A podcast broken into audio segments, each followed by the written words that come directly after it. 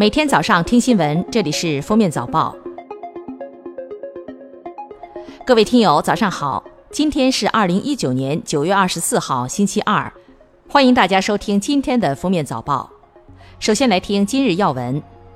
九月二十三号凌晨五时十分，我国在西昌卫星发射中心使用长征三号乙远征一号运载火箭，成功执行一箭双星发射任务。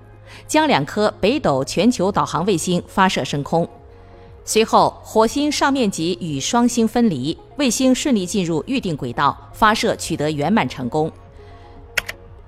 九月二十一号下午至二十三号凌晨，北京天安门地区和长安街沿线举行了国庆七十周年庆祝活动全流程、全要素、全力量演练。据介绍，本次演练是庆祝活动最后一次演练。包括庆祝大会仪式、阅兵、群众游行、联欢活动、转场及应急处置等六项内容，重点检验庆祝活动全流程、全要素、全力量的衔接配合，全面提升各方组织指挥和保障体系运行效能。各类参演观礼及保障人员达三十多万。国家卫生健康委扶贫办专职副主任曾云光二十三号介绍。二零一九年中央财政转移支付地方卫生健康项目资金安排三区三州等深度贫困地区四十七亿元，较上年增长百分之七十二。设计专门项目，安排专项资金，支持三百六十八个深度贫困县县乡村医疗服务能力提升。日前，国家卫健委等十部门印发《健康中国行动癌症防治实施方案（二零一九至二零二二年）》。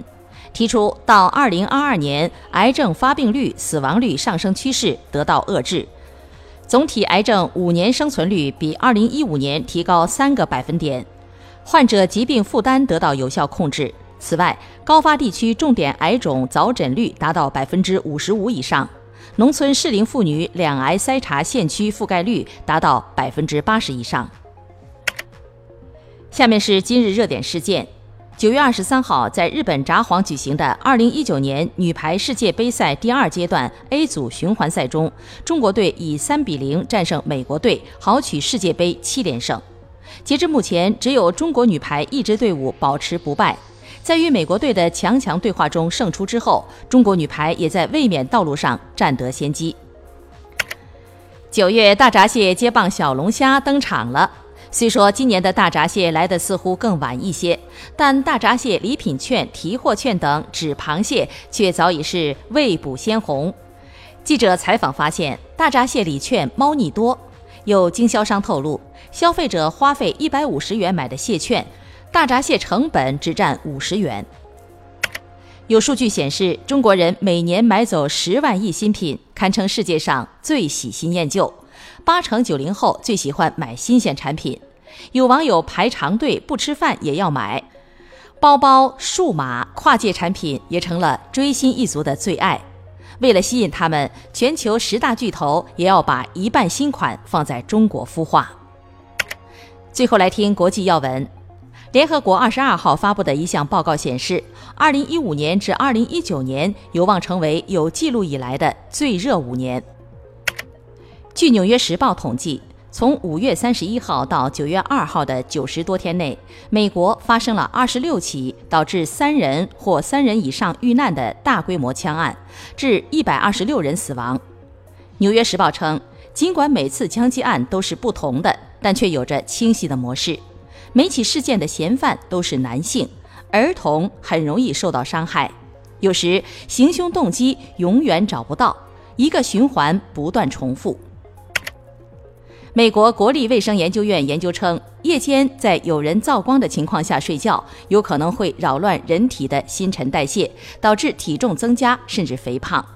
晚上对着开机的电视睡觉，或者在开灯的情况下入睡，五年内体重增加十斤的可能性增加百分之十七。美国连锁零售巨头沃尔玛公司二十号宣布，在美国门店停售电子烟。沃尔玛声明，停售电子烟决定适用于所有沃尔玛超级市场和这家企业名下的山姆会员店。声明说，联邦、州和地方监管部门对电子烟的限制越来越复杂，不确定性越来越大，沃尔玛卖完库存电子烟后将停售。日前，微软研究人员开发了一种人工智能系统，该系统自学了复杂的打麻将技巧，其水平甚至可以和一些世界顶级的麻将玩家相媲美。感谢收听今天的封面早报，明天再见。本节目由喜马拉雅和封面新闻联合播出。